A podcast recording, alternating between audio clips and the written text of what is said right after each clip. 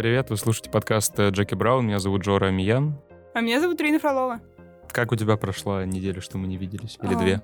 Мы не виделись две недели, потому что у нас были экзамены, у нас была жизнь, у нас была красовая. Все прошло прекрасно. Видимо, потому что мы с тобой не виделись так долго. Это очень приятно. Очень, очень, очень милая ремарка.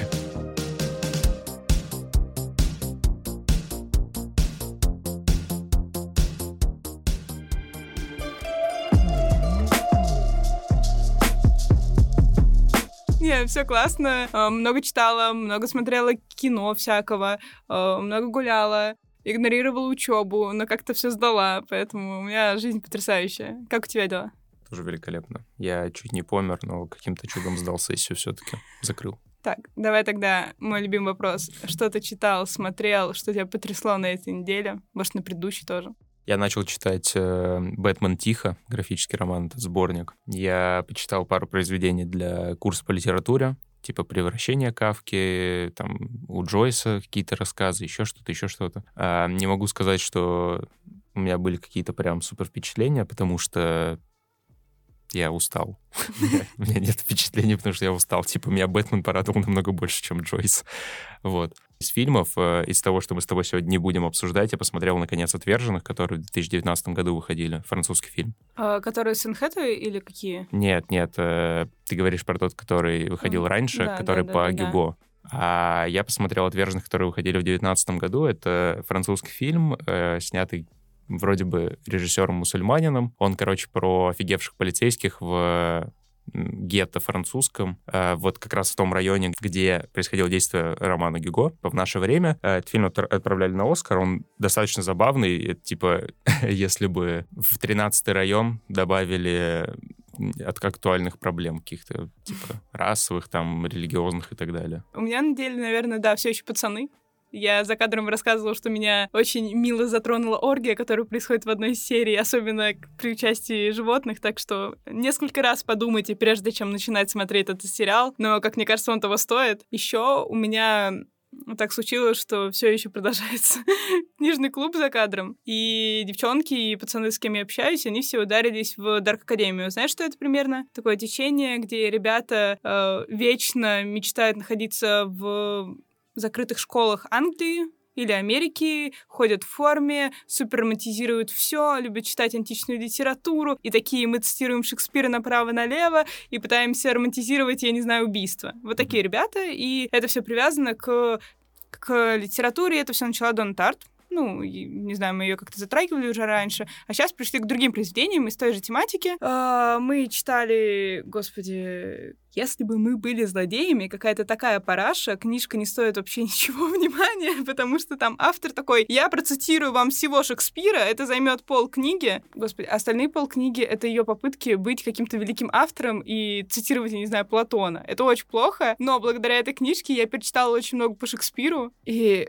восхитилась опять, э, какой он великий и классный автор, потому что, конечно, там каждая цитата крутая, и я понимаю, что я перечитываю все в русском, потому что на английском его читать даже англичанам очень трудно. Но это было прям крутое время, потому что ты, когда начинаешь читать Шекспира, там же у него не совсем большие произведения, ты можешь закончить там за два часа. Ты начинаешь читать, такое, я быстро закончу, ты заканчиваешь одно произведение, там, я не знаю, Макбета какого-нибудь, и такой, блин, у меня еще есть время, я, я еще прочитаю там Юлия Цезаря. И так вот все происходит, а потом такой, ой, 4 утра, ну ладно, я пойду погуляю.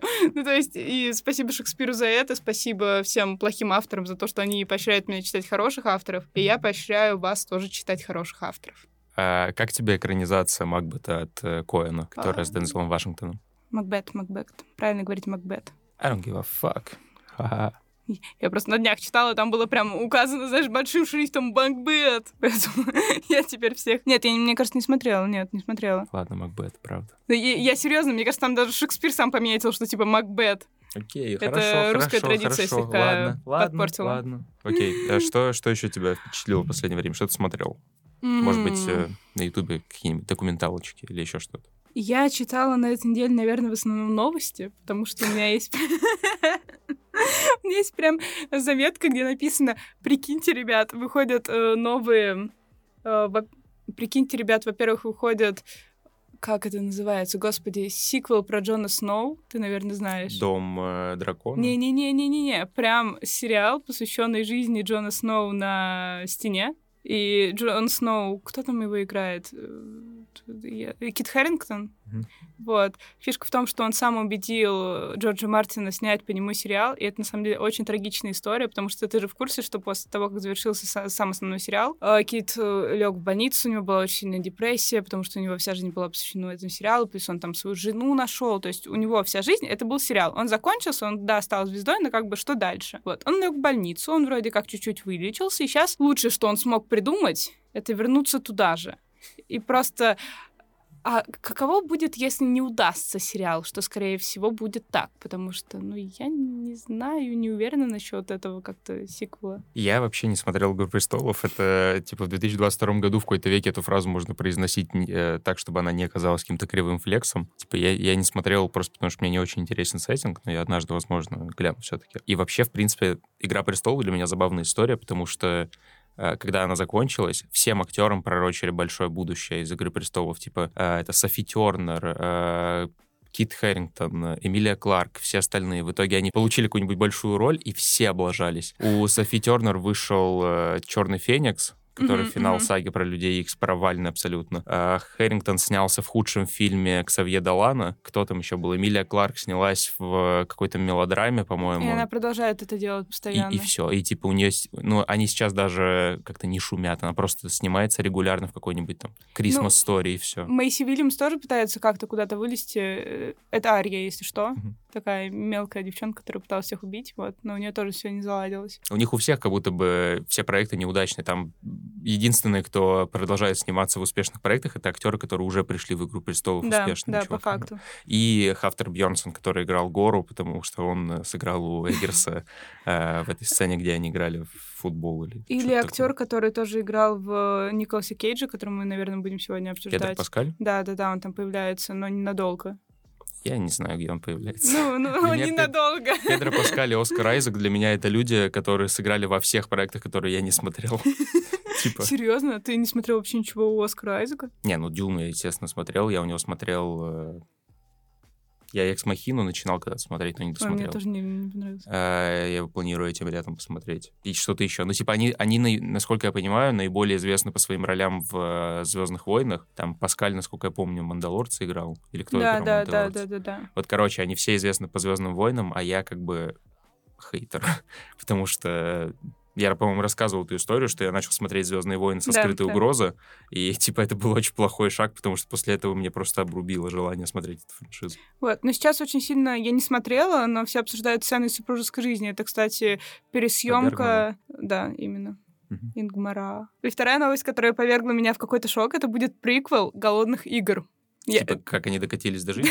да, именно. Там будет играть Хантер Шефер, это из «Эйфории», девчонка очень классная. Но я просто не знаю, зачем это все делают. А, еще будет сериал у Диснея про э, «Повелитель стихий», «Морей», Uh, были книжки Перси такие, Джексон. да, именно, именно, именно. Но там какие-то пацаны все очень мелкие, девчонки тоже в касте. И я не знаю, для кого этот сериал делается, потому что вообще-то это такая книжка Янка Далт, которую читают, ну, более-менее взрослые такие девчонки, которые очень хотят в эту вселенную. А если они возьмут слишком мелких парней, то ну, не случится любовь с первого взгляда с этим проектом.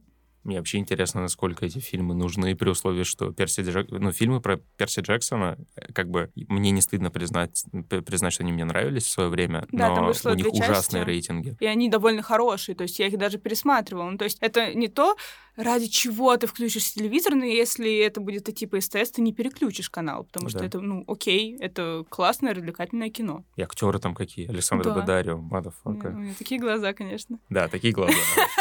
Ну, глаза правда красивые. Глаза тоже красивые, да, согласен. Э, шатаут всем, кто смотрел первый сезон «Настоящего детектива». По факту, по факту, да. Блин, а какие у тебя вообще любимые фильмы из э, вот этой области, типа Young Adult, там э, «Бегущий в лабиринте», вот Перси Джексон и все такое? Мне, правда, нравятся «Голодные игры», но, наверное, там, типа, первая, вторая часть, последняя не очень. Сойка пересмешница мне нравится. Сойка, кстати, первая была неплохая, вторая была пососна. Да, да. Мне нравятся, возможно, какие-то, знаешь, фрагменты. Mm-hmm. То есть, э, когда там бунт или когда там э, она выстреливает э, Сноу, его, у него такая фамилия.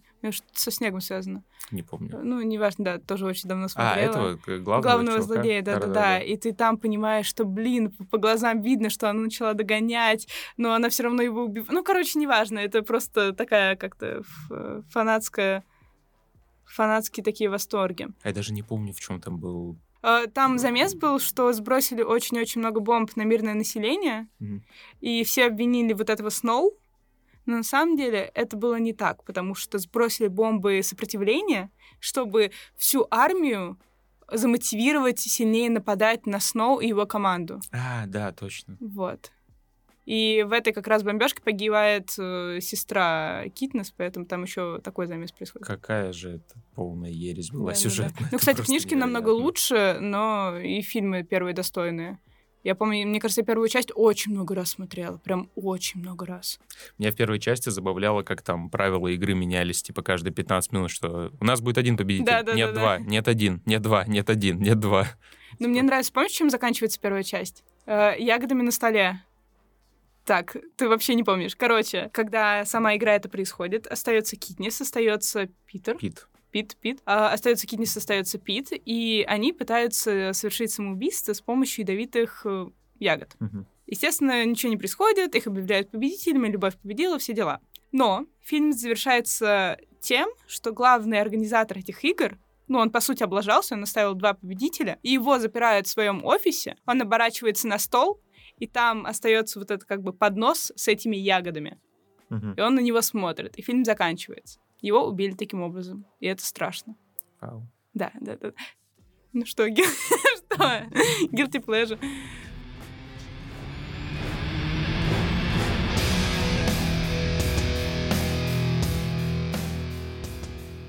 Ну и теперь поговорив про Young Adult и про молодых звезд, нам надо поговорить про звезд не молодых, которые уже на закате своей карьеры вспоминают, как оно было. А в прошлый раз мы пообещали, что поговорим про невыносимый груз огромного таланта или невыносимую тяжесть огромного таланта. Как его перевели-то, господи? Постоянно забываю прошлый раз мы обещали, что поговорим про невыносимую тяжесть огромного таланта. К сожалению, у нас один из ведущих не очень обязательный человек. Э, он пообещал и не посмотрел. И это а, даже не я в этот раз. Да, в этот раз э, посмотрела фильм «Рина», поэтому расскажи мне, как тебе, что это, и как ты относишься к Нику Кейджу. Николас Кейдж. Э, на самом деле с ним связана очень большая часть моего детства, потому что а, гонщик, всякие, не знаю, успеть... За... Призрачный? Да, призрачный гонщик, успеть за 60 секунд, Э, «Сокровища нации». На этом всем я росла. Если что, кстати, тоже новость. Выходит третья часть э, «Сокровищ нации» в 2024 году. Вторая была тоже уже чуть-чуть послабее первой. Я думаю, третья тоже будет чуть-чуть послабее, чем вторая, но все равно это классные фильмы. Оптимистично. Но это такая тенденция в фильмах, так бывает. Поэтому я люблю Николаса Кейджа. Мне как-то посчастливилось, что я не особо знакома с его неудачными работами. И для меня он просто такой хороший актер нормальных фильмов, которые мне приятно было смотреть в детстве или когда я там росла, и очень часто были какие-то боевички, или, кстати, у меня сейчас в голове срастилось, что он целовал Анджелину Джоли. Где? в 60 секундах там она играла, и у них был замес любовный. Я не помню этого. Я знаю, что э, Джеймс... Подожди, Джеймс МcЭвой... Э, Константин Хабенский, да, да, да, что да, она да. ему делала искусственное дыхание. Да, да, Я да, помню, да. как он это рассказывал в интервью Дудя, по-моему. Вот прикинь, они с Николасом Кейджем совпали в этом факте. Абсолютно.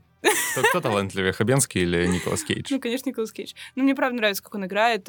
Ну, он играет себя, и это классно. Наверное, на этом и строится это кино, потому что он уже играет самого себя, и он это делал на протяжении всей своей карьеры. В какой-то момент это было очень сильно раскритиковано в всякими критиками, что, типа, опять он играет этого чувака, опять он играет себя, у него ничего нового. Но в итоге, в конце своей карьеры он продолжает этого чувака играть, и это какой-то и дост...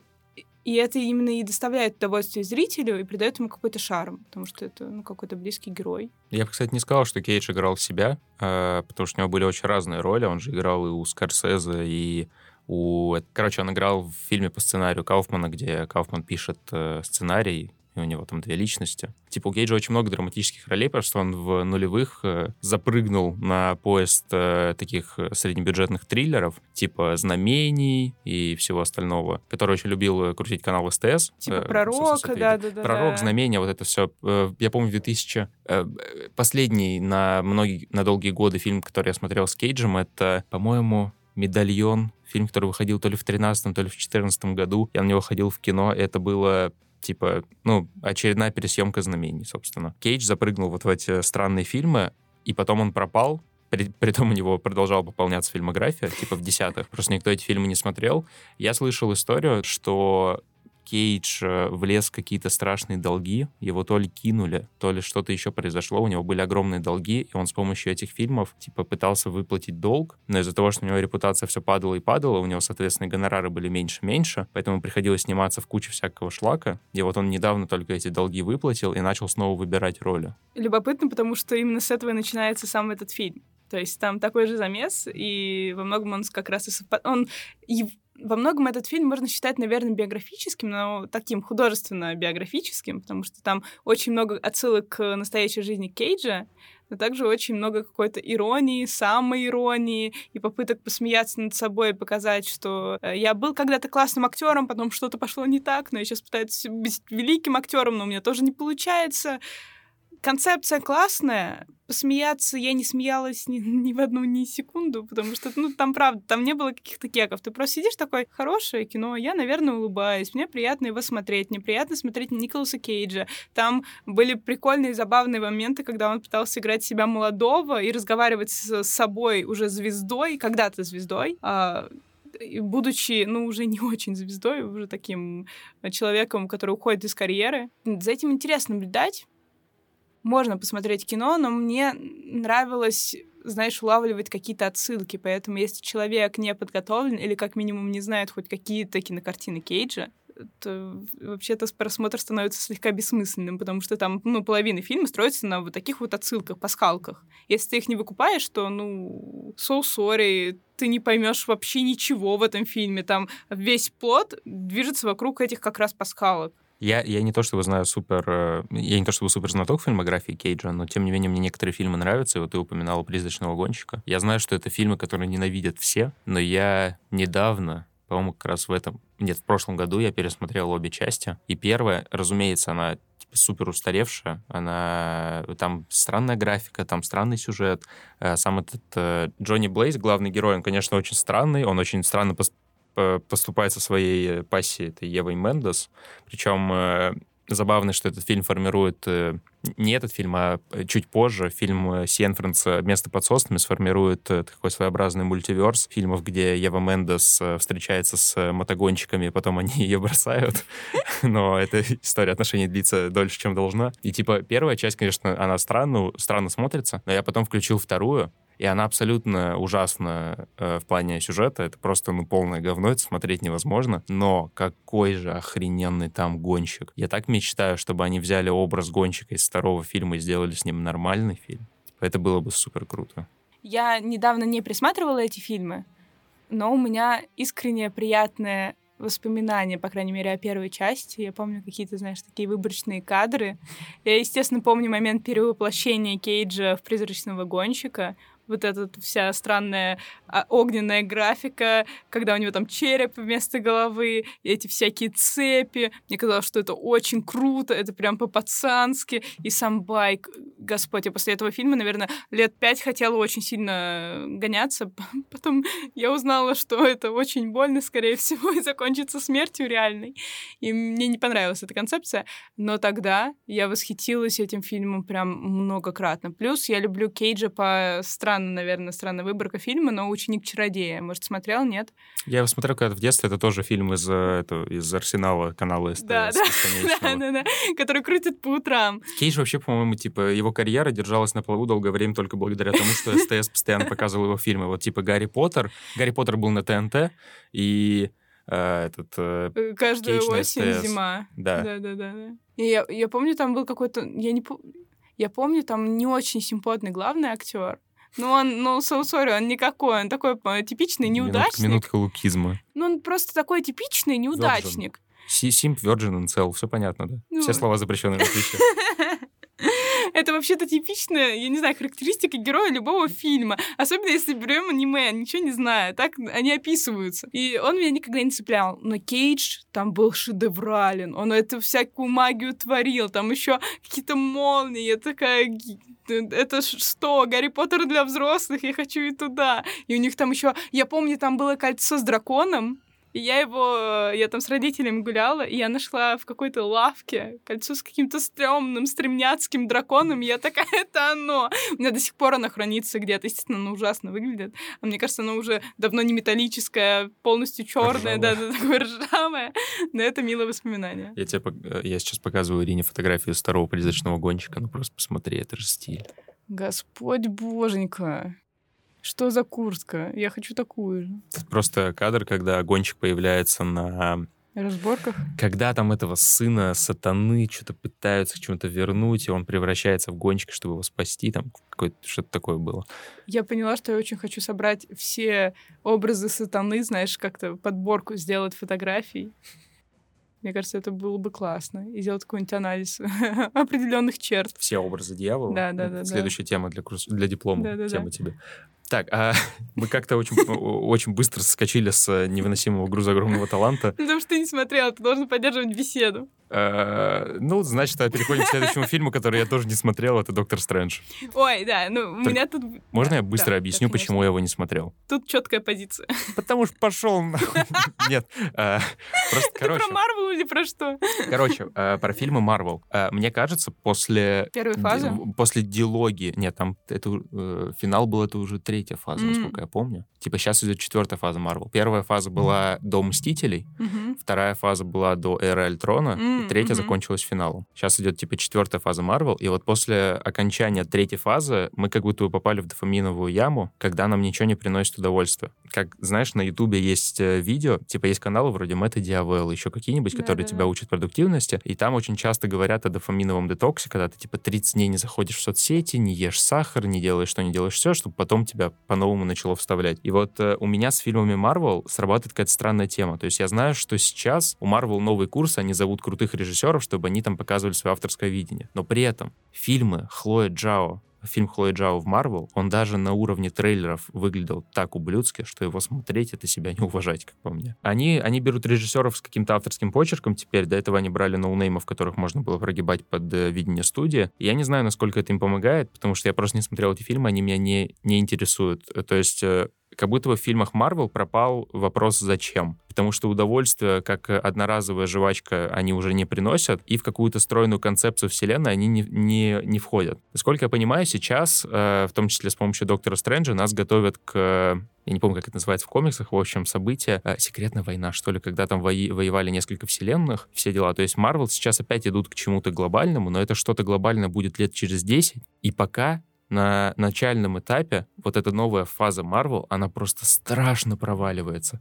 Потому что, когда я смотрел «Железного человека» в 2008 году, я его не смотрел как первый фильм великого, великой серии какой-то. Я его смотрел просто как фильм про Тони Старка, и я тогда, помню, смотрел его и думал, вау, как в него из танка выстрелили, это что вообще? Вау! Сейчас смотреть фильмы Марвел абсолютно неинтересно. Паучки оба были какими-то странными. Типа, если э, вдали от дома еще хоть как-то можно было смотреть, то нет пути домой. Это просто какой-то хит-парад отсылок ради отсылок, э, которые между собой никак не связаны. Доктор Стрэндж, типа, при всем уважении к э, Сэму Рейми, я посмотрю этот фильм, но мне даже программу Битфеста смотреть было интереснее, чем фильм про Доктора Стрэнджа новый. Ну, согласна, если честно, со всем, что ты сказал. Плюс, если э, с Сэмом э, Рейми работает, что это крутой режиссер, то все-таки надо еще обратить внимание, что кто делал сценарий для Доктора Стрэнджа, это прекрасный чел Майкл Уолдрон, и это как раз раб Диснея. Ну, то есть у него не было никаких таких великих работ, он чуть-чуть подрабатывал на Рик и Морти, но, я так понимаю, не основным сценаристом, а там кем-то а ассистентом. И в будущем он еще будет делать сценарий для Звездных войн, для каких пока непонятно, но вот для будущих. И это очень печально, потому что как раз сценарий страдает в Докторе Стрэнджа. Там особо, ну, нет каких-то, не знаю, кризисных поворотов, ничего не цепляет, все очень скучно. Э, я тебе писала в процессе просмотра гневные какие-то абсолютно комментарии, потому что в течение первых пяти минут этого фильма меня укачало, потому что операторская работа, знаете, она снимается восьмеркой, но не типичные диалоги, когда вот типа на портрет, портрет, общак, вот это все. Нет, там восьмеркой такой бесконечностью, что ты в какой-то момент начинаешь уже сам э, в этой нирване тусоваться, справа налево наклоняться, и тебя тошнит, потому что такой, господи, вы можете просто прямо поставить, не знаю, штатив, потому что я уже не улавливаю, что происходит, мне хочется выйти. Это даже не работает как комедия, потому что единственные моменты, когда мне было смешно, это были какие-то сценарные уловки, которые были очень глупыми и тупыми. Если вам хочется, правда, посмеяться с этого кино, смотрите его с 57 минуты. Я, а, кстати, заметил, что ты на 57-й минуте мне написал, что там какая-то смешная шутка, и, насколько я понял, она единственная в фильме. А это не шутка. А, То есть, да. Там камео? Ну, типа Я знаю, что там есть какой-то супер камео, о котором все говорят.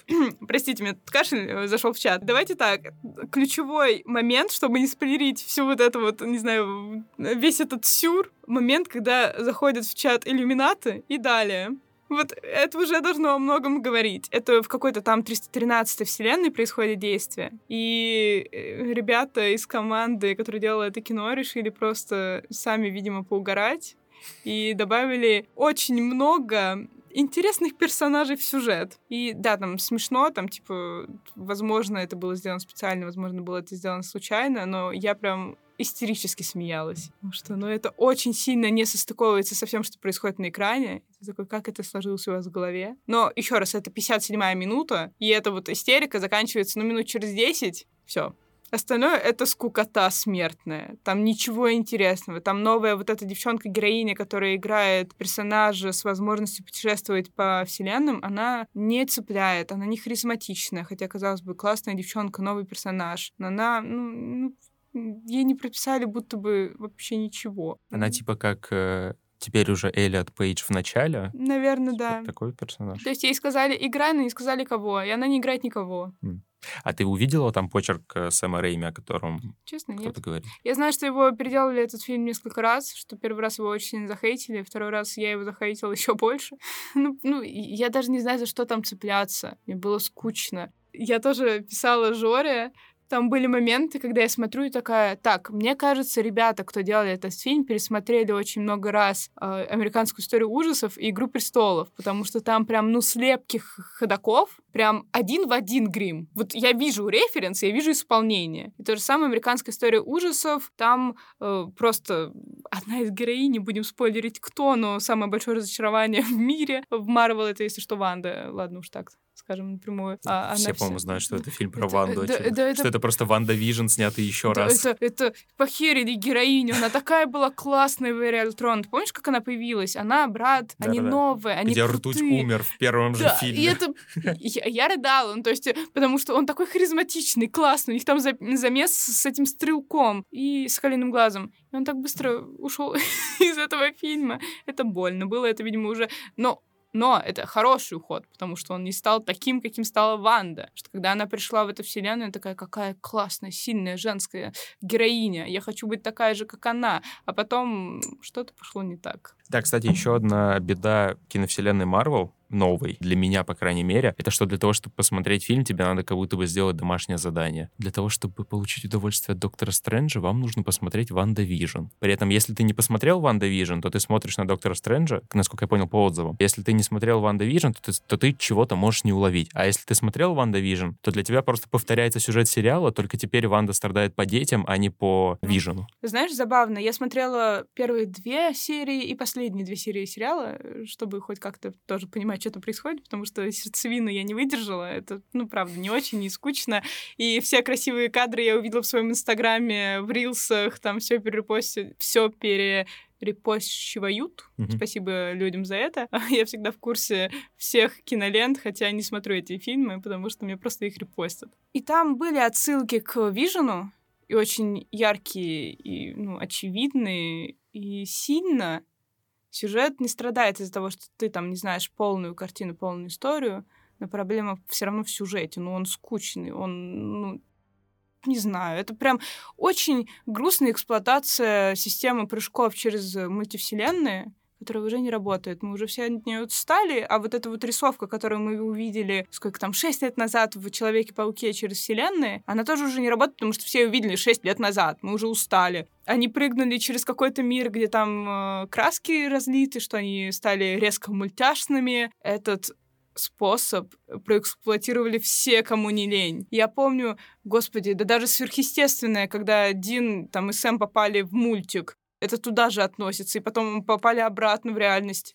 Даже в «Молодом человеке» есть сцена, где они дерутся в аниме-стиле, ну, вот в аниме-рисовке. А это Марвел, он должен быть законодателем. Это такая крупная компания. И когда она просто дум... Я не знаю, о чем они там думают, что все равно все пойдут на фильмы. Ну да, наверное. Но они теряют какую-то лояльную аудиторию. Возможно, сейчас не так чувствуется, но очень скоро, я надеюсь, все переметнутся или как-то они прочувствуют, что делают какую-то херотень полнейшую. Знаешь, как думаешь, когда все пошло не по плану? Когда все пошло в ад. Я думаю, что как только закончился финал, просто потому что после того, как ты ставишь такую грандиозную точку во вселенной, у тебя есть несколько вариантов. Либо ты продолжаешь эксплуатировать старые, старых героев, э, там, возрождать их каким-то mm-hmm. образом э, или еще что-то делать. Либо ты пытаешься все начать заново. Марвел, я не, не понимаю пока, по какому они пути пошли. Кстати, через вселенную был, э, был 4 года назад. Ты вот сейчас говорил о том, что через вселенную был 6 лет назад, а он был 4 года назад но кажется, что все это было очень давно, потому что... Слишком много всего произошло. Слишком много всего произошло, да. То есть финал вышел в 19-м.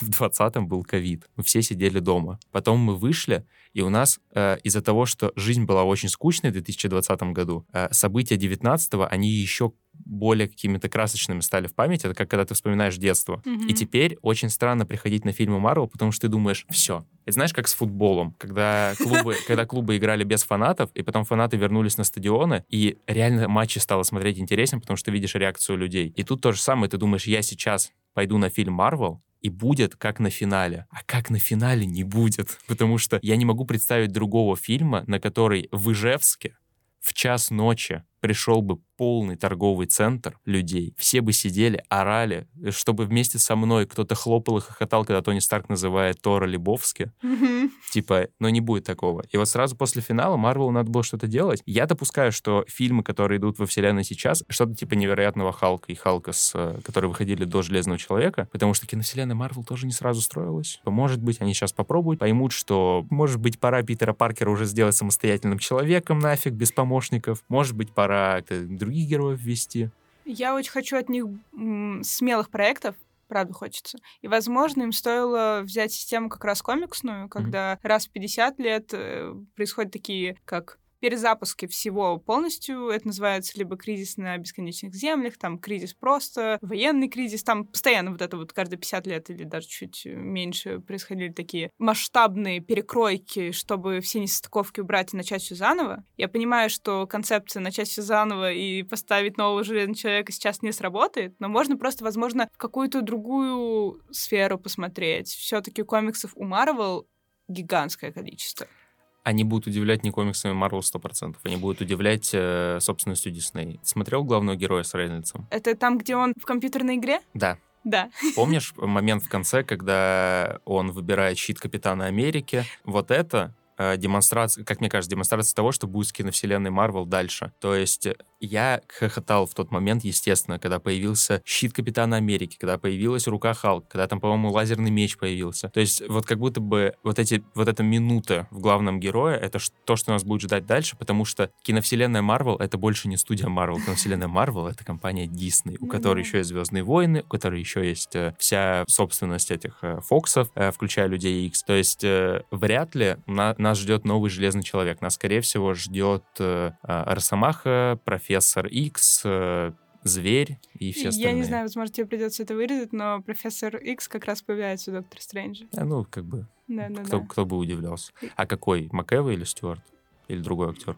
Э, сейчас скажу. Лог, Логана смотрела? Uh, да, смотрела. Там, тот же актер? Да, да, да, да, да. Угу, это вот. Стюарт. Но он такой обновленный.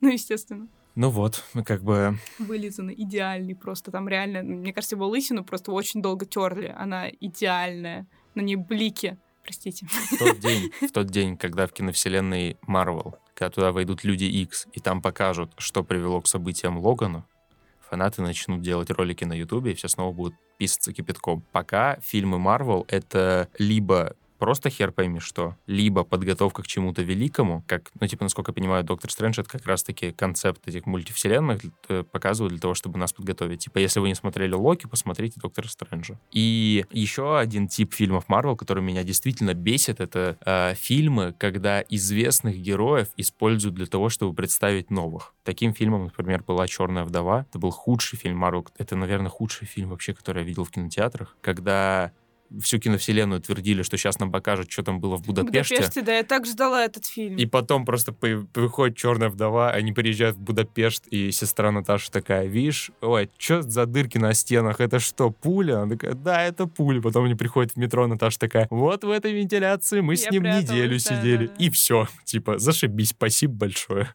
А, это одно из самых больших разочарований. С другой стороны, может, они просто побоялись, что так долго они зажимали этот фильм, что они просто лучше не смогут все равно сделать.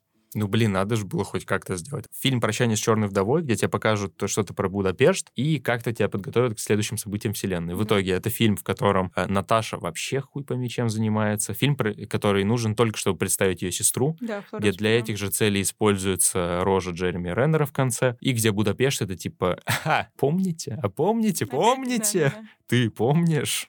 Вот. Ну, кстати, есть же еще очень прикольный прикольный все-таки, да, наверное, сериал про Соколиного глаза. Mm-hmm. Он как-то Хакай называется? Хокай. Хакай, да. Там э, появляется актриса, имя которое я всегда забываю, но она, к сожалению, участвовала в таком фильме, как «Бамблби». Ты ее визуализировал, но тоже не помнишь, да? Да-да-да. Она крутая, и у нее очень хороший голос, и она в жизни очень харизматичная девчонка, и я там много смотрела с ней интервью. Она, правда, она тащит, и дайте ей чуть-чуть будто бы свободы. Плюс она очень красивая, и она, знаешь, такая нетипичная красота, не такая нетипичная для Голливуда красота, потому что она чуть-чуть мускулинная, что ли, то есть mm-hmm. она не Марго Робби, которая идеальная Барби, а, ну, она такая классная девчонка. Хейли Стайнфелд. Да, именно. И я просто, я, как и все фанатки, когда Хейли э, показали в черном костюме тройки, и как она там идет разбираться с чуваками в этом сериале, я такая, все, ты покорил мое сердце. Я хочу, чтобы ты дальше продолжала дело Хоукая. Это круто. Это прям Марвел стопроцентный. И это была крутая заявка на новую героиню. Я растеряла интерес к этому сериалу на середине, потому что там опять сюжет, сценарий поехал куда-то не туда,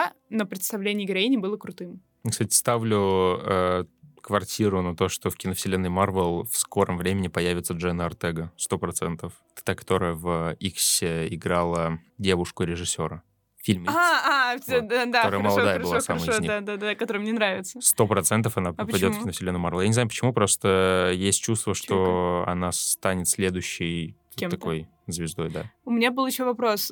Я очень сильно чувствую тенденцию Марвел на вот это вот... Э, сейчас четвертая волна феминизма же, да? Ну, наверное. Ну, вроде как четвертая. Там кого-то захейтили в Инстаграме просто за использование неправильной терминологии. Ну, допустим. А, сейчас у нас тенденция на феминизм. Естественно, Марвел ее поддерживает и очень сильно включает героинь. Угу. Это очень сильно чувствуется, и у меня чуть, очень сильно как девчонка триггерит, потому что я вижу, насколько это по-матерному хочу сказать, плохо сделано. То есть в этом подкасте только я могу материться, да, я правильно понял? У тебя патент на мат. Good, good cup, bad cup. Наверное. Просто те же пацаны, там, когда крутят вот эту повестку, она сделана... Я, я умненькая девочка, я считываю это. Ну, вроде как умненькая, простите. Но в Марвел это прям, знаешь, тебя кидают это в глаза и еще ногой прихлопывают, чтобы ты точно это увидел. И это раздражает, потому что это будто бы играет еще сильнее на раздражение общества, что опять эти девчонки за свое. Опять они хотят притолкнуть героинь в кино. Было бы же, кру- было же круто. Я тут, наверное, типа доверюсь вам. Я не буду описывать свои мысли, потому что это не для меня сто процентов делается. Я только помню, как это выглядело искусственно в финале, когда на поле, на поле боя капитан Марвел взяла перчатку у Спудермена, и после этого там собрался этот Girl Squad. В принципе, это, возможно, делается как «Черная пантера». Знаешь, что «Черная пантера» — это был фильм для афроамериканцев-подростков, чтобы они видели, что не только белые чуваки могут стать героями. Может быть, здесь также для девушек? Я не знаю. Я но... понимаю аргументы, когда говорят, что это специальные перегибы, чтобы для mm-hmm. наших детей все что угодно, что происходит на экране, было нормальным. Mm-hmm.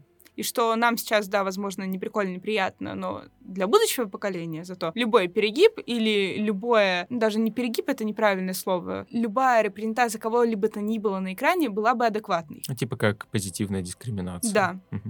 Но мне не нравится находиться вот в этом переходном, переходном состоянии.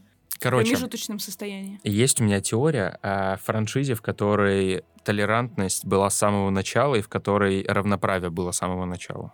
Это «Форсаж».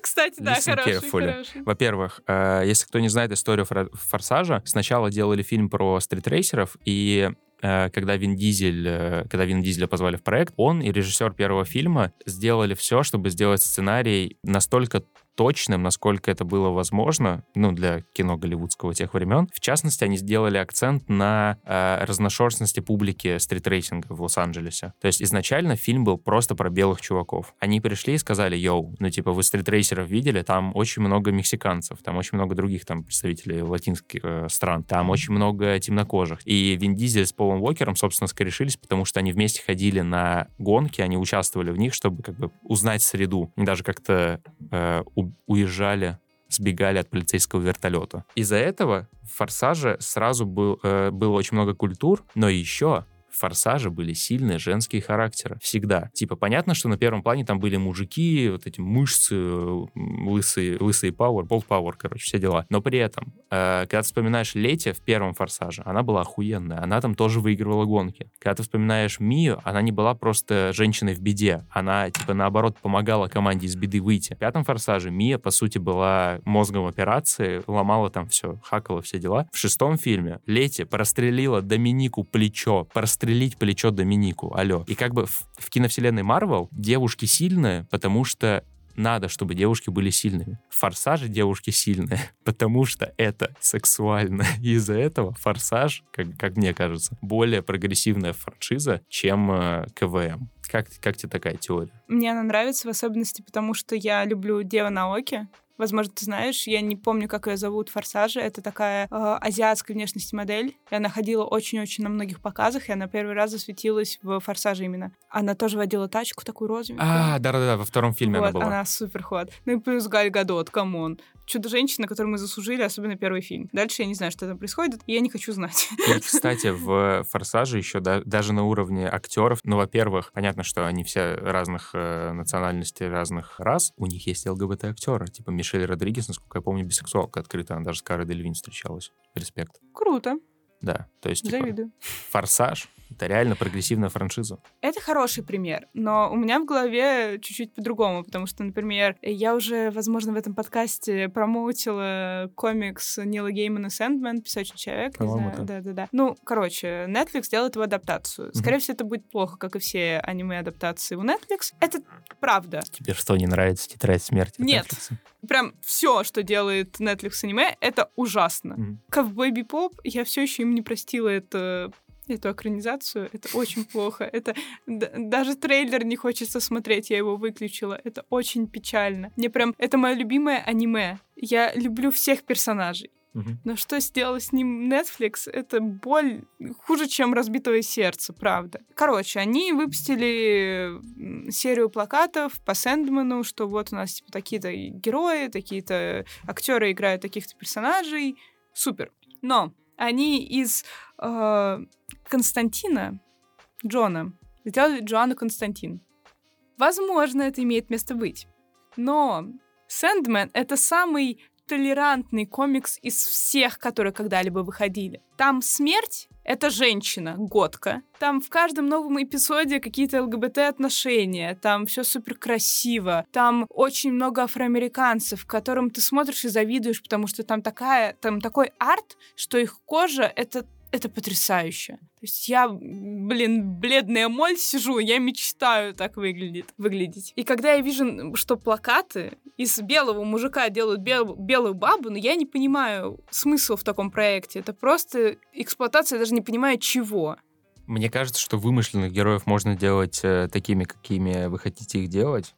Но... зачем? Джон Константин — это Джон Константин. Джон Константин согласен. Мне кажется, что есть... Короче, знаешь, это как разговоры про диснейских принцесс, про то, чтобы их делать афроамериканками. Ну, слушай, типа, я с этим не вижу никаких проблем. За русалочку я супер рада. Да, но просто при этом есть характеры, которые, у, у которых есть какой-то, типа, сформировавшийся образ, как э, Джон Константин, как Джеймс Бонд. Простите, но Джеймс Бонд не может быть женщиной. Это история, это типа франшиза о маскулинности, граничащей с токсичной маскулинностью. Это как, знаешь, я супер рада за русалочку афроамериканку, mm-hmm. ну, темненькую девочку, я не знаю, мне кажется, она латиноамериканка, правда. Спасибо, что пояснила, что да. афроамериканка — это темненькая девочка. Спасибо, на этом меня закончили точно. После какого-то выпуска тебе придется искать новую партнершу по подкастингу. Неважно. Так.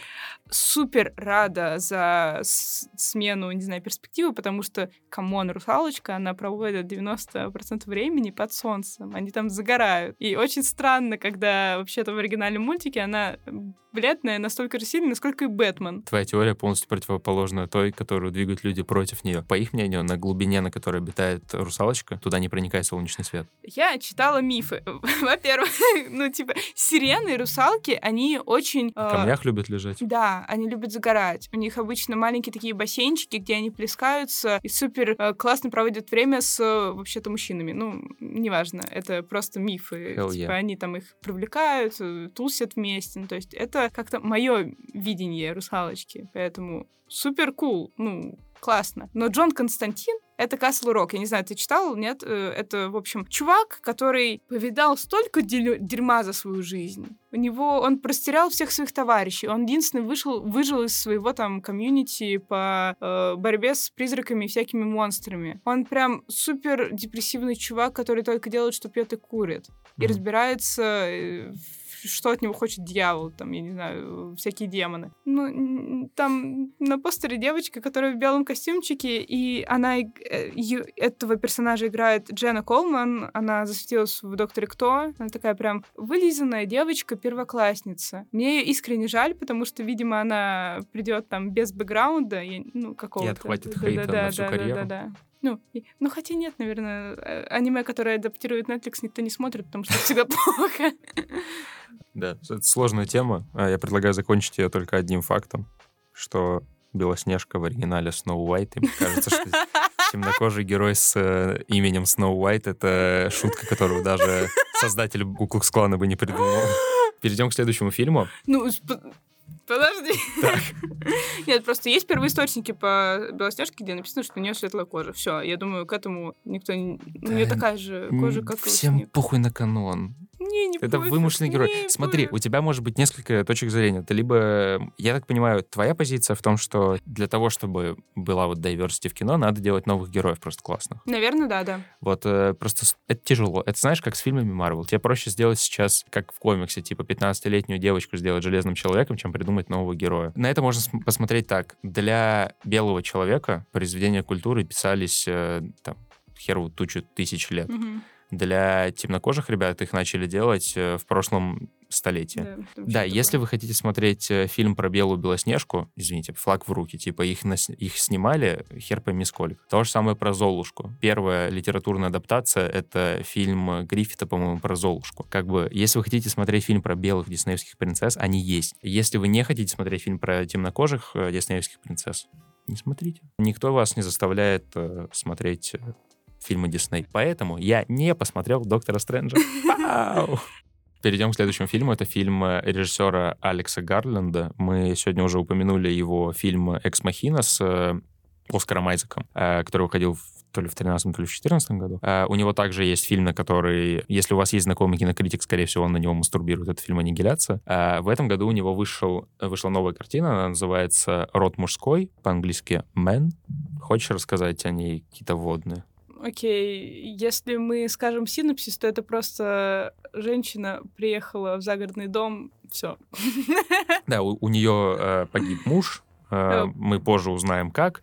Э, она переживает по этому поводу внезапно, э, едет в дом в каком-то пригороде, в, короче, в, в какой-то загородной местности в Англии, э, снимает коттедж, там странный, но, в принципе, забавный владелец. Mm-hmm. После этого начинает гулять, э, и начинает происходить всякая чертовщина, которая... Все события, которые с ней происходят, это своеобразные метафоры на абьюзивные отношения, на, в принципе, то, как э, мужчины могут себя плохо вести по отношению к дамам и так далее, и так далее. То есть фильм, снятый специально для россиян, как будто бы. То есть если вы хотели посмотреть идеальный ужас для российского Ваня, скорее всего, это ужас, в котором девушка встречается с темнокожим. Ну, слава богу, он умирает, поэтому это еще и краудплизер.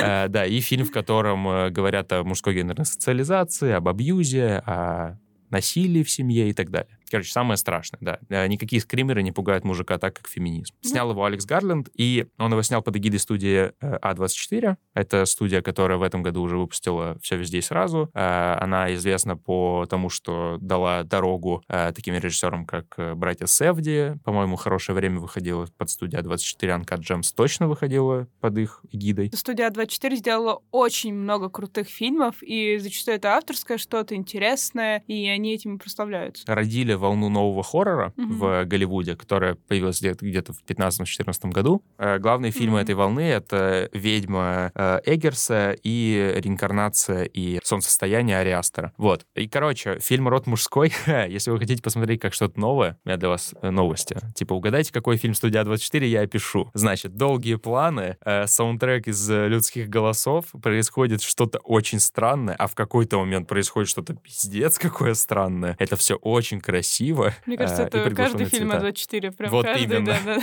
А, еще главная героиня девушка. типа. Да, кстати. Ну. Это не то чтобы супер прорывной какой-то хоррор, э, для, даже для студия 24, но при этом мне фильм на самом деле понравился. Как тебе? Мне было любопытно его смотреть, потому что я не знала, чем все обернется. Там, если что, большую часть будто бы подготавливают к тому, что будет происходить в последние минут 20. Там женщина просто гуляет, такая, так, какие-то голые мужики, ну ладно, типа, какие-то просто странные мужики, ну ладно, какие-то просто криповые мужики, они все еще похожи, ну, это один актер, все они еще одинаковые, но она этого не замечает, но это просто как бы собирательный образ, ладно. И она такая, ну, ладно. А потом она возвращается домой, и начинается какая-то дичь полнейшая, просто Э, надо еще уточнить, что это боди-хоррор, так вроде это называется. И там, конечно, э, есть интересные находки, э, как показывать тело, чтобы тебе не хотелось на него больше никогда смотреть. Это прям запоминающиеся картинки. Кстати, по, в плане боди-хоррора два проекта, которые выходили за, последний, за последний год, э, которыми можно описать то, что происходит вроде мужском, это, наверное, «Титан», э, сцена родов в конце. И это э, клип Рамштайн на песню «Цайт», там момент, когда в припеве показывают песочные часы с женщинами, которые рожают новых детей. А, и вот это очень... Мой боди-хоррор, как это, комфорт боди-хоррор, это, конечно же, многоножка. Человеческая многоножка? Да, да, да. да. ну, Fuck типа, я до сих...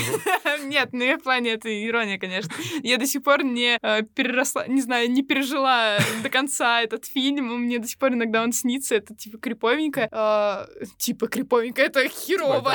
я не знаю, зачем я начала смотреть это кино, и зачем я его продолжила и закончила смотреть. Надо было включать сразу.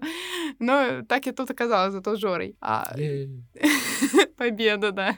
Не уверена, правда, что Не то, чтобы награда стоила этих страданий, если честно. Вот, и, ну, этот фильм, наверное, чуть-чуть как-то смотрибельнее, чем «Человеческая многоножка», но там вот, наверное, минуты две тоже очень стрёмные, когда человек из другого человека вылезает. Но это все в конце. Ну, то есть, типа, если вы доживете до этого момента в фильме, значит, вы переживете и это перевоплощение мужчины в мужчину и мужчины из мужчины. Ты, ты описываешь именно вот эти 10 минут в конце, потому что в остальном фильм, ну, на самом деле, он, он просто странный. То есть да. там, опять же, это классический фильм студия А24 с очень длинными планами. То есть если вы думаете, что А24 — это фильмы, где э, Александр Скарсгард от, отгрызает людям носы, то нет. А24 — это вот, вот такие вот фильмы. Знаешь, мне очень сильно это кино напомнило еще, я подумываю, как со всем этим закончить. Тоже там играла э, Джесси Бакли. Там, в принципе, тоже все непонятно, непонятно, непонятно. Что-то происходит в какой-то региональной Англии, и ты такой, можно, пожалуйста, чтобы это скорее закончилось. Но, кстати, фильм недолго идет, там типа полтора часа, что-то такое. Я скорее э, радовалась, знаешь, каким-то собственным мыслям при просматривая этого кино, потому что Например, я такая смотрю, и там героини проходят через тоннель, и у меня сразу отсылки Хаяо Миядзаки внезапно, когда там унесенная призраками семья приезжает э, через тоннель, это как бы типичное попадание в другой мир, где действуют свои законы, и какая-то происходит херня. И я такая, о, прикольно, значит, мы идем типа этой дорожкой. И так происходило постоянно, там, когда какие-то отсылки библейские, правда, они там прям очень сильно топорные. Ну, я не знаю, там очень часто в сценарке поясняется, что это, кто это. Яблоко раздора. Да, да, да, да, да. И он сейчас идет в кино. Сходите, поддержите. Насколько я понимаю, Ольга там через шесть кругов ада переговорного прошла, чтобы уговорить студию A24 разрешить прокат фильма. Благодарите их этим. Быстро еще хотел рассказать про программу Битфеста. Знаешь э, про нее что-нибудь? Что он идет? Да, ну, короче, Битфест — это фестиваль, Beat Film Festival, это фестиваль, который каждый год проходит в России. Обычно он проходит э, летом, после этого фильмы из программы попадают на Кинопоиск. В прошлом году, я помню, что там были какие-то классные релизы, но я посмотрел два, по-моему, не самых громких. Вот. Э, в этом году э, Битфест идет сейчас, еще можно успеть на его фильмы. Там идет фильм, э, прости, пожалуйста, Кубрика Кубрике, где сюрприз, ну, типа, это документалка просто для Кубрика. Идет фильм, я не знаю, он называется то ли «Корова», то ли «Буренка», собственно, про буренку. Ну да, там, короче, очень, очень прямолинейные фильмы идут. Вот, это вообще фестиваль документального кино. И там показали в этом году три фильма, которые я посмотрел, и хотел бы вам про них рассказать. Блять, какой тупой заход. Нормально, нормально, продолжай. Да, короче, э, начнем, наверное, с фильма «Рейв в Иране» 2016 года. Он э, доступен на Кинопоиске, это фильм, который можно посмотреть онлайн. И он вошел в программу Битфеста сейчас, то есть на него можно еще купить э, билеты. Это история про двух диджеев из Тегерана, которые устраивают закрытые рейв-вечеринки. Э, рейв, рейвы в Иране запрещены, потому что это считается сатанистской музыкой. А у них группа, которая называется Blade and Beard. То есть там, ну, просто... Да, они пытаются выпустить свой альбом. В Иране ради этого приходится пройти через 10 кругов ада. Э, нужно согласовать обложку, согласовать э, артистов, согласовать тексты, согласовать то, все, стиль музыки. Можно только в определенных магазинах поставить магазин, этот альбом на продажу. В, в типографии тебе не распечатывают обложку, если она не отвечает требованиям государственным, поэтому тебе надо занести деньги в какую-то там одну типографию, в которой соглашаются это делать, а потом принести две копии альбома э, в магазин, где также за взятку его выставят на продажу. Одна копия типа будет, если придет проверка, другая копия для покупателей. Господи, хуже, чем в СССР, если честно. Да, и хуже, чем в современной России. Да, да, да. И, в общем, цензура, цензура, цензура. Да, и фильм э, рассказывает про то, как эти ребята, собственно, устраивают тусовки, про то, как один из них там даже после одной из тусовок э, присел ненадолго, а про то, как они уезжали в э, Швейцарию, кажется, на рейв-вечеринку, ну и вообще, собственно, про историю этих ребят и про то, про их планы, типа, на будущее, как они планируют развиваться. Скажу только, что забавно, как э, в документалистике рейв стал таким синонимом свободы, потому что в 2019 году выходил фильм э, «Рейв у парламента» про грузинские протесты, когда грузинский ОМОН начал врываться на рейв-пати. Молодежь грузинская в рамках протеста устроила просто рейв перед грузинским парламентом, после чего премьер-министр Грузии вышел с ними общаться. Там была документалка, которая рассказывала сначала просто про жизнь этих ребят, потом про ход протеста, и потом про последствия протеста, про то, как ребята в, не, в нем разочаровались. Типа сказали, что мы не достигли наших целей. Прикинь, организовать рейв у нас на Красной площади. Ну да, удача. Э, в Грузии нет столько БТР. А, под курантами только попробуем. Да-да-да. Э, не, очень, крутая была документалка. Мне особенно понравился момент, э, когда ребята рефлексировали над протестами, говорили, что да, мы заставили их ответить, но ничего не изменилось. Я смотрела смотрела трейлер. Это один фильм, который я реально планирую посмотреть. Иран или э, у парламента? Э, нет, Иран, Иран. Угу. Вот, мне очень понравился визуал, и мне понравился момент, когда, видимо, эти два брата Агропата, друзья, сидели где-то в Швейцарии, и один из них звонит своей матери, что-то там просто выяснить, как дела, и она говорит, не возвращайся, не возвращайся. И я такая... М-м". Бит очень вовремя этот фильм выпустил, потому что он сейчас очень сильно ляжет э, на вот почву иммиграции в России, угу. и на тех, кто уже уехал, и на тех, кто думает над этим, потому что там есть конфликт того, что стоит ли вообще созваниваться с семьей, даже когда ты уезжаешь, потому что там один из героев говорит, не будь постоянно на связи с Ираном, тебе так будет сложнее с ними попрощаться. Вот, короче, очень крутой фильм, можешь сходить посмотреть. Следующий фильм из программы Бита — это «Атлантида». Это фильм 21 года, это то, что вы можете назвать доку-фикшеном. То есть берет, берутся реальные события, берется реальный сеттинг. Актеры фильма — это герои, собственно, вот этих событий. Просто фильм переснимают в более художественной манере. А можно я сейчас у тебя, как у киноведа, спрошу? Я а... не киновед, я, я ничего не знаю. Ну, и ладно. А мокюментари — это же немного другое, да? Мокюментари — это типа барат, то есть э, документал, это комедия, завернутая в документалку. Mm. Okay. Вот. А, короче, «Атлантида» — фильм режиссера Юрия Анкаране, известного еще какой-то документалкой, которая выходила в программе «Бита» в другом году. А, это режиссер, про которого говорят, что он художник. То есть, когда его описывают, говорят не директор, а артист. И это заметно. То есть фильм — это, короче, это история о том, как э, художник съел режиссера. Потому что там очень красивые есть статичные кадры, и, в принципе, картинка классная но вообще нихуя не происходит. Типа, вообще, там люди просто катаются на лодках. Он классный в плане визуала, но смотреть это невыносимо скучно. А длится он 100 минут. Это, знаешь, 40. как я поиздевалась над своим братом, я ему очень долго советовала посмотреть фильм Ворхола Empire State Building. И в какой-то момент такой, ладно, я посмотрю. И он включил его со своей, ну, с девчонкой какой-то. И он ему тоже очень долго рассказывал, что ему очень долго это советовали. И я такая, господи, это лучший пранк, который я когда-либо делала над своим братом. Что он такой... Он мне реально на серьезных щах писал, типа, а, я ту ссылку включил, типа, ничего не происходит. Это, может, ломаное что-то? Я такая, не-не-не, это художество, это творчество. Есть такой фильм 2019 года «Атлантика». Э, Мати Диоп отправляли на «Оскар» в том году э, как лучший фильм на иностранном языке. Это фильм про э, людей из Сомали, из Сомали же многие на лодках по воде да, да, плывут да, да, во Францию. И вот там рассказ про этих людей. Иммигрант. «Атлантика» мне не нравилась 80% хронометража мне было скучно, невыносимо. Но потом там переключается акцент с истории о любви, о еще чем-то на вот эту трагедию иммигрантов, и там такой шикарный визуал э, показывается, что просто... Я, я помню даже, я в том, в том году составлял там какой-то топ э, любимых фильмов года, и я «Атлантику» отдельно вынес в, типа, эстети... лучший в плане эстетики фильм года, потому что он, он прям, я не знаю, щелчок произошел. Там эстетически произошел такой же щелчок, как э, смысловой происходит в памяти о Пичет Понга, когда ты весь фильм смотришь и думаешь, можно хоть что-нибудь, кроме того, как Тильда Свинтон на стену смотрит. А в конце такой, вау, лучший фильм на Земле. С «Атлантикой» было то же самое. Я думал, что «Атлантида» может тоже меня поймать вот эти тиски эстетического кайфа. Так и было было. Но проблема Атлантиды в том, что фильм вообще не знает, что делает. То есть там происходит... Там ночные сцены очень красивые. Вообще ночь надо постараться, чтобы снять некрасиво. Там очень красивые ночные сцены под очень приятную музыку. Следующий же кадр. Два чувака просто сидят в лодке и читают рэп о том, как они трахают сук, курят шмаль, э, курят коку, пиво пьют. И вот эти прыжки не дают тебе даже секунду насладиться фильмом. Я смотрела фильм то ли «Танцоры из Вавилона», то ли «Чемпионы из Вавилона», про как раз ребят, банду чуваков, которые все собрались в Израиле, да, в Израиле.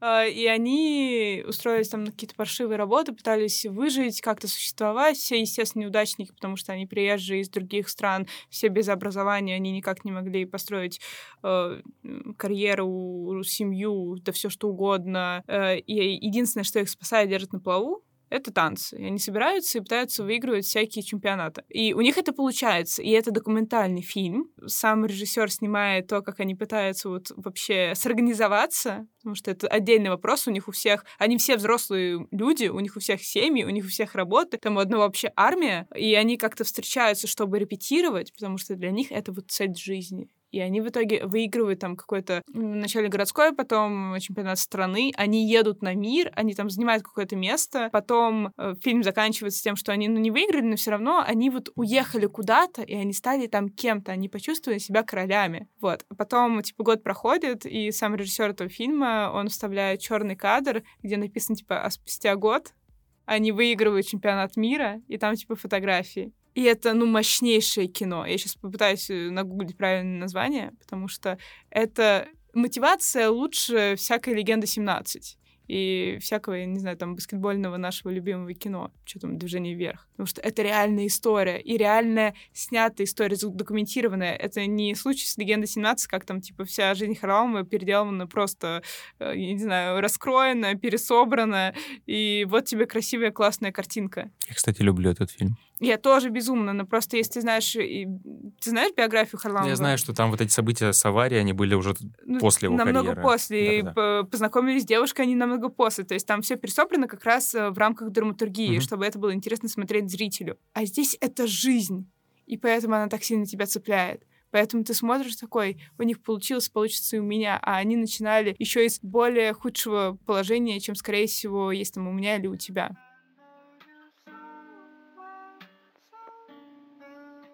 Так, и последний фильм из программы Битфеста, возможно, даже последний, который мы сегодня обсудим, это «Посмотри на меня», а, документалка про рэпера XXX. Ты знаешь такого рэпера? Конечно, у меня даже есть его пластинка. Оу. Да. Я, я смотрю, ты нагуглила название. Да, да, да, да, это «Мечтатель из Вавилона». Yeah. Uh, итак, uh, короче, uh, что ты знаешь про Тентасиона вообще? Надо говорить, что его, к сожалению, нет живых. Да. Ну, да, это молодой музыкант, он правда талантливый, у него, я не знаю, Changes — это одна из тех песен, на которые я чуть ли не рыдаю каждый раз, когда слушаю. Правда, он талантливый, но, к сожалению, так случилось, что он умер в раннем возрасте, остались какие-то музыкальные его композиции недоделанные, которые до сих пор выходят под руководством там его близких и с, как коллабы с какими-то еще музыкантами, потому что он, правда, делал крутой вклад в музыкальную индустрию. Но поскольку ты шаришь в музыке больше, давай расскажи побольше ты, наверное. Во-первых, я плохо шарю в музыке относительно людей, которые действительно шарят в музыке. Во-вторых, э, я намного лучше шарю в рэпе более старым, чем X. Не, э, наверное, главными действующими лицами, особенно в 17-18 году, были два рэпера. Это X и X Tentacion и Lil Peep. Они олицетворяли вот этот новый рэп, э, когда который был более музыкальным, который был очень грустным. Они взяли как будто бы эмо-движения типа седьмых годов и совместили My Chemical Romance с какими-то э, вот этим бас-бустед э, рэпом с притящим басом и так далее. Короче, сделали, маши... сделали чувственную музыку, которую можно слушать в четырке с сабвуфером. Вот примерно так это, наверное, можно описать. Если честно, вы можете просто загуглить, как выглядит XXXTension. X, короче, да. X, да. X, просто мы будем называть его X. Вот, да, и это очень депрессивно. Да. Он ну, из себя сделал такой образ такого эмо-боя современности. Все, что вам надо знать про этих рэперов, они оба погибли. Э, Лил Пип строил из себя человека с депрессией, который сидит на всех возможных препаратах. У него была песня The Way I See Things, в которой он говорит I got a feeling that I'm not gonna be here the next year. Э, и, собственно, в следующем году его действительно не стало, он передознулся. X строил из себя супергангстера. Все знали, что у него проблемы с э, тем, чтобы контролировать его эмоции и гнев. И, собственно,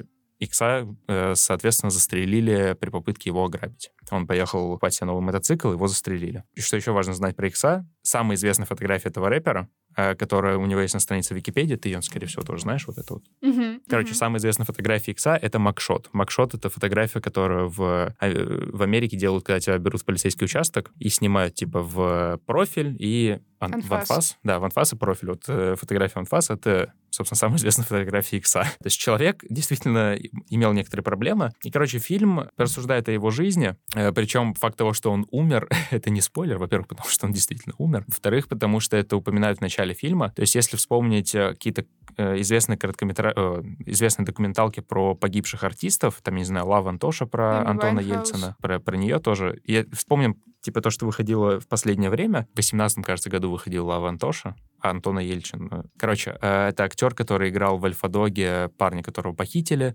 Он играл в Стартреке, он играл еще много где. И он был другом Кристен Стюарт, насколько я помню. Короче, это российский актер российского происхождения, который строил довольно успешную карьеру в Голливуде, и он погиб, когда, насколько я помню, у его джипа Гранд Чироки слетел э, ручной тормоз, или он забыл его поставить, и его машина расплющила.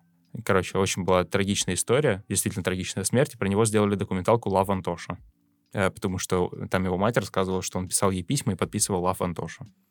Вот. Э, Я сейчас почти плачу, сижу. Да. Э, есть документалка «Everybody's Everything». Это, собственно, документалка про Лил Пипа. И это именно документальная лента, которая рассказывает про, про жизнь человека. То есть про то, как он родился, про то, как он пришел к успеху, и, собственно, потом про его смерть. «Look at me», «Посмотри на меня», документалка про Икса рассказывает. Она начинается с того, что он умер, и его мать объясняет, зачем она хочет сделать эту документалку. Тут важно сказать, что, в принципе, наследие Тентасьона, оно очень спорное, потому что даже в моменты выхода его треков воспринимались они неоднозначно, потому что один из самых известных его, одна из самых известных его работ — это трек Жослин Флорес. Э, это имя фанатки Тентасьона, которая после там определенного скандала покончила с собой. И он, собственно, написал трек про то, как девушка покончила с собой, и он как, как он это переживает. Но при этом параллельно, когда он выпускал такие чувственные треки, появлялись обвинения в том, что он жестко избивал свою девушку. И он даже сидел в тюрьме. А потом девушка, короче, она забрала заявление, mm-hmm. скажем так. Она сказала, что не хочет, чтобы продолжалось уголовное преследование Икса, а, и его обвинили в подкупе, свидетель... Э, в подкупе потерпевшего, и ему должны были дать 20 лет тюрьмы, а, если бы подтвердили его вину. И, собственно, он поехал покупать себе мотоцикл, чтобы себя успокоить на стрессе, и его застрелили. «Посмотри на меня» — это история талантливого творца, э, многогранного, но при этом э, абсолютного куска говна как э, человека, как э, личности, который бил свою девушку, который известен был тем, что он постоянно кого-то херачил, он постоянно лез в драки. Он умер в 20 лет, но если посмотреть, что с ним происходило с 15, человек несколько раз был в тюрьме. Опять же, самая известная его фотография, которая показывает его двойственность, какой у него страдальческий образ, это фотография, которую сделали в полицейском участке. У чувака были реальные проблемы. Там рассказывается и про его творческий путь. В частности, мне очень понравился поинт о том, что он делал не рэп, а э, там один из э, продюсеров говорит, что его называли рэпером, потому что он черный. Я такой, чел. Нет, его называли рэпером, потому что он стрельнул треком Look at Me, который прям классический рэп 2017 года. Вот. Чем документалка хороша, что это не ода, а разбор его наследия. То есть девушка, которую он бил, она там одна из, один из спикеров. И она даже с его матерью встречается в конце и там общается как-то. Вот. Эм, не знаю, по мыслям о документалке, э, не знаю, насколько вам это, конечно, интересно, но у меня почему-то проскочила такая идея. Многие артисты того периода, рэпера, э, меня забавляет, что их музыка, она хороша постфактум. Понимаешь, о чем я говорю? Да, я понимаю. То есть она обретает смыслы не в момент, когда ты ее слышишь, а когда-то потом. Э, та же Жослин Флорес.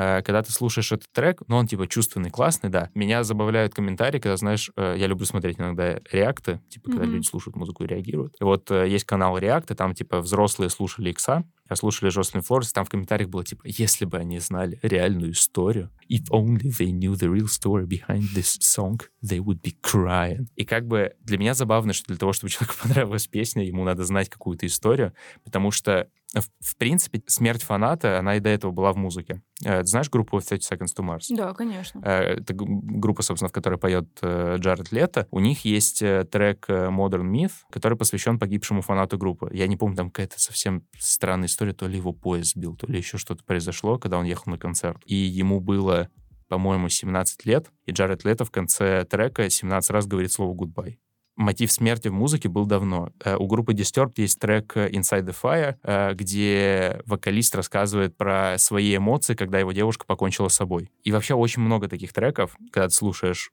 Modern Myth, тебе не надо знать историю за треком, чтобы он казался классным. Когда слушаешь Жослин Форс, тебе надо знать, что произошло с Жослин Форс. Бесконечно могу слушать только звуки дождя и как Жор рассуждает про музыку. Это очень хорошо. Извините, да, я, я не хотел. Нет, это эм, волшебно. Да, ну вообще, короче, э, если вы решите посмотреть этот фильм, это действительно забавно, потому что история о чувственном чуваке, который просто безжалостно хуярил свою девушку, а потом говорил, блин, когда она ко мне пришла, у нее уже были синяки. Чел, тебя с такими оправданиями в Российскую Госдуму только. Какой из этих фильмов тебя больше всего заинтересовал, э, на что хотел бы сходить? Так, я точно пойду на Иран, потому что я для себя это точно решила. Mm. И, наверное, на Икса, да. Мне нравится его образ и каким он остался в культуре. Ну и плюс, я не знаю, нужна ли вам эта информация, но я недавно болтала с чуваком, который съездил в Екатеринбург Ельцин-центр. Mm-hmm. Если что, у меня там мама из Яката, поэтому я очень часто там бывала. А Икс э, как бы главный поклонник Ельцина.